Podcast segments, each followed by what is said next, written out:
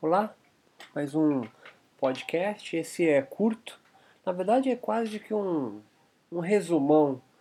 Eu achei necessidade de dar uma espécie de, uma, de um sumário sobre talvez a linha dorsal do que eu venho falando ao longo de alguns, de alguns podcasts, do meu mestrado, doutorado e dos textos aqui no site. Enfim, o que eu penso é que a libertação ou a liberação em vida, Kaivalya, Moksha, Nirvana, é, Maha Samadhi, sei lá que nome você queira dar para isso, apregoado pelos yogis, né? a iluminação do yoga. Talvez aconteça modernamente, hoje, pela liberação ou libertação por meio de sua corporalidade, do, da relação do corpo com o mundo, formando quem somos, né? um palavrão da filosofia, corporalidade ou corporeidade. Então, a liberação do yoga, né? ou a iluminação, yógica, entre aspas, talvez aconteça modernamente pela liberação, é, por meio do, corpo do yogi em contato com o mundo, com a realidade é, que o cerca. Os yogis modernos, é, e quando eu falo yogis modernos, eu volto a reiterar, é você do que eu estou falando, tá? Você que pratica yoga, é, é, é você que é o yogi moderno. Ah, mas eu sigo a tradição Bhuvalayananda, é, do Nordeste, de, do Himalaia, do, de um mestre que está na montanha X e na caverna Y do lado da quarta aroeira. É, é, você. Ele vive no mundo moderno, portanto ele é um yogi moderno. Tá? Não é um yogi com Alckmin. É um yogi que vive no tempo moderno. Então você conhece alguém, algum yogi medieval, provavelmente ele tem por volta de 450 anos ou mais. Não é desse que nós estamos falando, mas é de você. Então os jogos modernos não esperam a redenção em um futuro próximo ou em um mundo imaginário.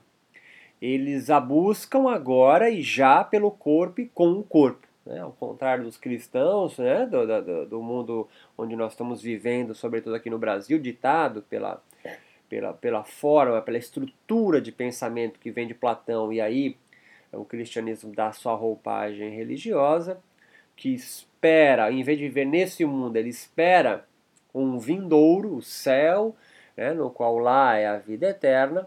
O yogi moderno não espera a redenção né, em um futuro próximo ou em um mundo imaginário, mas eles buscam agora e já pelo corpo e com o corpo. É então que nós chamamos de imanente o seu momento sagrado não se finda ao fim das suas práticas corporais, pranayama, meditação, posturas como asanas, mas se estendem ao profano, ao cotidiano, à vida real vivida. Em outras palavras, a autonomia que a prática ritual do yoga dá ou deveria fornecer ao seu praticante ou pelegrino, desde maiores habilidades físicas, passando pelo maior controle das emoções e pensamentos pelas técnicas respiratórias e meditativas, além dos benefícios apregoados pela biomedicina, é, do, do, benefício da prática de yoga, né, correspondem ao yoga, ao yoga de hoje, há também uma maior autonomia, acreditam eles, é, sobre a sociedade consumista e repressora em que vive. Então, os yogis, através das suas práticas, além de buscar habilidades físicas, os benefícios para a saúde que a biomedicina pregoa, ele sim acredita que as suas práticas, a espiritualidade do yoga, né, colocando dessa forma, é, promove a eles, praticantes e, e, e, e, seguidores né, da filosofia espiritual do yoga, uma maior autonomia sobre a sociedade consumista e repressora em que vivem. Essa, aqui. Além disso, parece haver também uma certa busca por desacelerar o ritmo das grandes cidades em si mesmo né, e nos outros, por consequência lógica, e dos males físicos, emocionais, sociais, espirituais que acometem essa, entre aspas, velocidade em viver sempre muito apressado, né, como o estresse, a ansiedade, a depressão, mas também a falta de sentido que esse mundo moderno ou pós-moderno, né, leia aí o mundo líquido do polonês Zygmunt Bauman, é deste mundo né, que o yoga é, é, vive. Então, os meus textos, os meus podcasts, é, é, parece se referir apenas ao yoga, né? Só fala do yoga. Não, não, não. Eu utilizo o yoga, eu utilizo a espiritualidade do yoga, eu utilizo esse micro-universo onde transitam yogis, mestres, sadhus, é, no Brasil especificamente, para fazer uma leitura desse recorte da sociedade brasileira. É um recorte. Então, se o yoga sobrevive hoje na sociedade brasileira, é porque há uma população, falando em português mais claro, que sustenta Prembaba, Mark Schultz, Pedro Kupfer é, e todos, e todos é, o Hermógenes, o, o, mestre de Rose, todos esses mestres, professores, você gostando ou não, tendo crítica, ainda mais se você tem crítica em relação a eles, aí que você está enfurnado nesse micro-universo. Eu estou falando desses nomes e você nem sabe do que eu estou me referindo, você está mais fora do micro-universo do yoga, ou seja, você está mais fora desse recorte social que eu venho fazendo do que outros. Então, eu utilizo o yoga como um, um, como um instrumento para fazer uma leitura da sociedade brasileira. Há uma sociedade, há uma população brasileira, há um, cidadãos brasileiros, há um, um recorte da sociedade brasileira, sobretudo urbano, dos grandes centros urbanos, né, das grandes metrópoles, capitais do país, que vivem a filosofia do yoga. E se eles vivem a filosofia do yoga e não vivem, sei lá, o judaísmo, ou porque eles, ou eles podem ser ateístas, por exemplo, eles poderiam estar indo para um templo budista meditar. Não. Eles vão com o tapetinho de EVA fazer a prática de yoga. Se eles estão fazendo isso, é porque o yoga, de uma certa forma, constrói um certo sentido para a vida deles. Né? É claro que você pode dizer também, ah, mas aqueles yogis que fazem prática física. Sim, também há aqueles cristãos que só vão no domingo e não seguem nada do cristianismo. Isso não tem a ver. Né? O que tem a ver é por que essa população mantém mantém o yoga é, funcionando né, é, é, na sociedade brasileira. Então eles vão para retiros, eles compram produtos do yoga, eles ouvem mantras, eles vão para satsangas, eles pagam cursos de formação, ficam um feriado num workshop, sentados no chão em cima do tapetinho de borracha, ouvindo o Vedanta, ouvindo Yoga Sutras, ouvindo escrituras do século IV a.C. sendo escritas é, é, é, na Índia, ah, porque há um interesse maior do que apenas uma atividade física, senão ele teria se matriculado numa academia e faria ginástica funcional. Os yogis então partem para uma verdadeira cruzada pós-moderna, vamos colocar dessa forma, né, entre aspas, por reaver a sua individualidade, espiritualidade perdida. Em meio ao quê? Em meio ao racionalismo e à realidade científica, secular e desencantada. Pois hoje vocês sabem que não é mais o cristianismo que dita as regras do certo e errado, é, apenas, né? Apenas, mas os, os, cientistas também, né? Se alguém, se aparece um cientista no Globo Repórter, sexta-feira à noite na Globo, falando sobre os benefícios da prática do yoga, de jalequinho branco, com a, a insígnia da, da universidade dele aqui bordadinho no peito, você para o que está fazendo, ouve como uma, uma, uma revelação sagrada da verdade. Você acredita nos cientistas. É um, é, é, é um momento hoje da sociedade, vem do iluminismo, aí é outra, outra aula para falar da, da revolução. É, é, da, revolu da, da, Revolução Industrial, Iluminismo, e aí nós temos que chegar em Kant, é uma outra história, mas hoje você vive dentro de uma estrutura de pensamento entre o científico empírico e entre o sagrado. O yoga vive bem aí no meio há talvez no fundo essa dialética entre o profano e o sagrado, né, entre a religião, a espiritualidade e a empiria, né, ao materialismo científico, é, um anseio existencial do yoga, dos yogas, por reaver certo encantamento ao mundo representado pela harmonia com a natureza e cosmos. Ou seja, os yogis hoje, não só os yogis, como eu volto a dizer, eles são apenas o instrumento no qual eu tento mostrar esse recorte da sociedade. É, que utilizam-se da ciência não para pensar o mundo como a ciência pensa. Entende o que eu estou falando? A ciência pensa o mundo de uma forma absolutamente materialista. É corpo que encontra com o corpo. É Spinoza, é Nietzsche. É, a ciência não pensa o mundo de uma forma como Platão pensava o mundo. Não há uma essência na ciência. Não há uma alma que habita o teu corpo. Para a ciência, você é o corpo. Então, o, o, os yogis utilizam da ciência como legitimadora do seu discurso, mas não é um cientista. Mas não é um cientista. Ele tem que trazer um certo encantamento ainda no yoga. Os yogis modernos foram construindo seus espaços no campo religioso brasileiro de forma velada. Digo isso pois nenhum yogi é, tem a coragem, cinismo ou a lucidez de perceber a religiosidade yoga no mundo moderno. Talvez aí o nome que me vem na cabeça quando eu estou lendo isso é o Prembaba. É um cara que trouxe a bola no peito, bateu, segurou embaixo do pé e falou: Vem comigo que eu me iluminei.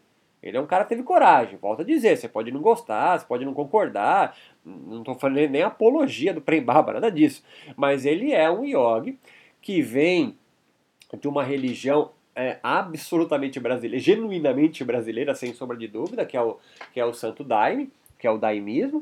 E e, e, e, e, junto com essa espiritualidade do yoga, essa religião do yoga, funda a sua própria, a sua própria religião, o caminho do coração. E, tem aí achanas na Índia, em Alto Paraíso, em Goiás, no interior aí de São Paulo. Ele já tem discípulos, ele já sai na revista Caras. Ele é um cara que teve coragem. Coragem, falou, não, me iluminei. A, a, a grande maioria dos yogis ainda no Brasil não tem a coragem de se declarar um iluminado, né? Para ficar um português claro, alguém que atingiu o objetivo último do yoga. É tudo meio velado, assim, ah, eu eu, eu tenho um chamado, ah, eu, eu, eu, tenho um curso online de vida plena, mas ninguém chega e fala, não, eu, eu, eu me modifiquei, eu com o yoga, eu me iluminei. É, ainda há um medo disso, né? Um medo porque ah, eles não querem se declarar ainda religiosos, né? Assim, é, é, é o, de forma velada, né, mas imbricando-se com a ciência, eles buscam, os yogis, legitimar a sua espiritualidade, não ainda pela institucionalização do yoga, da sua tradição, do seu ashram. Mesmo que isso aconteça, né? Você entra num, num, numa formação do Yogananda, Shivananda, é, é a estrutura, a estrutura é uma estrutura de institucionalização religiosa. Todo mundo com a mesma roupa, todo mundo lendo o mesmo livro, todo mundo re re respeitando os mesmos códigos éticos e morais.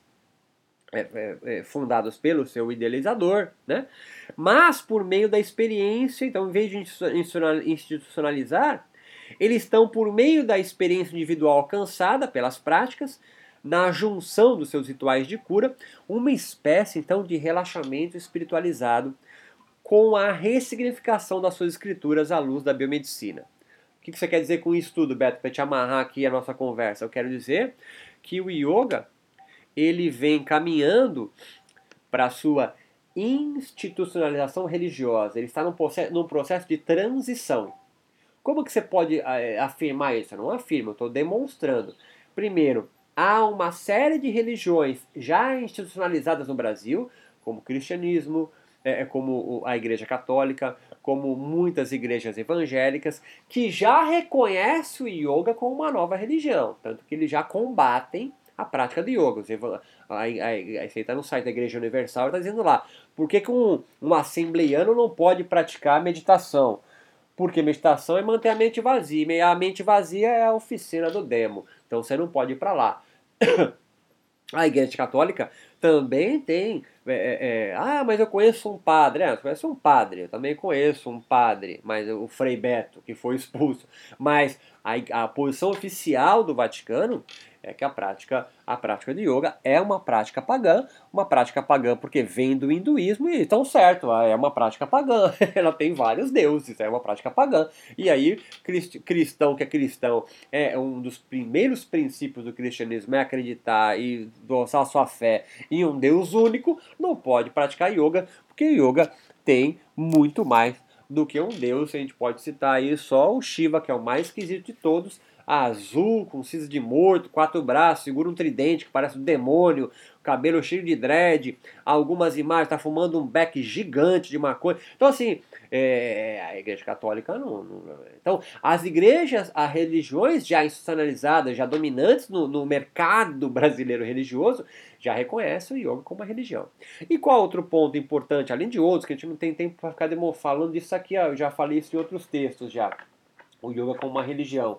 E eu também não estou sozinho, há outros autores aí norte-americanos, como Elizabeth de Michelis, é, é, Singleton, que também, Sally Strauss, que também já, já denotam yoga como uma, uma religião nova em formação no mundo. No Brasil é muito claro os seus próprios, é só observar, é só você observar, dar um passo para trás e observa os principais líderes do yoga no Brasil, é, pelo amor é, de Ishvara, ou pelo amor de nenhum deus, ou pelo amor de todos os deuses, você olha, ele tem uma característica muito forte de religião, tem dogmas, tem textos sagrados, tem uma experiência para a verdade última, tem uma comunidade que envolve, segue esse líder ou referência, se você preferir.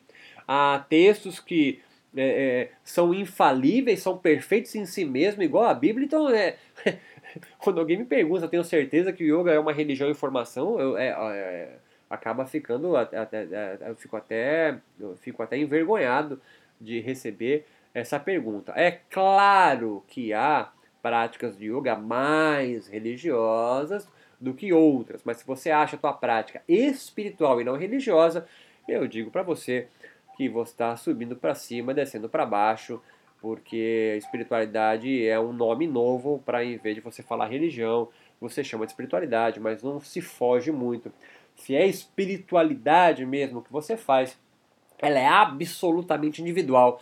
E se a tua espiritualidade é comungada por um grupo, ela já então se configura como uma religião. Dessa forma, espero ter contribuído alguma coisa com você.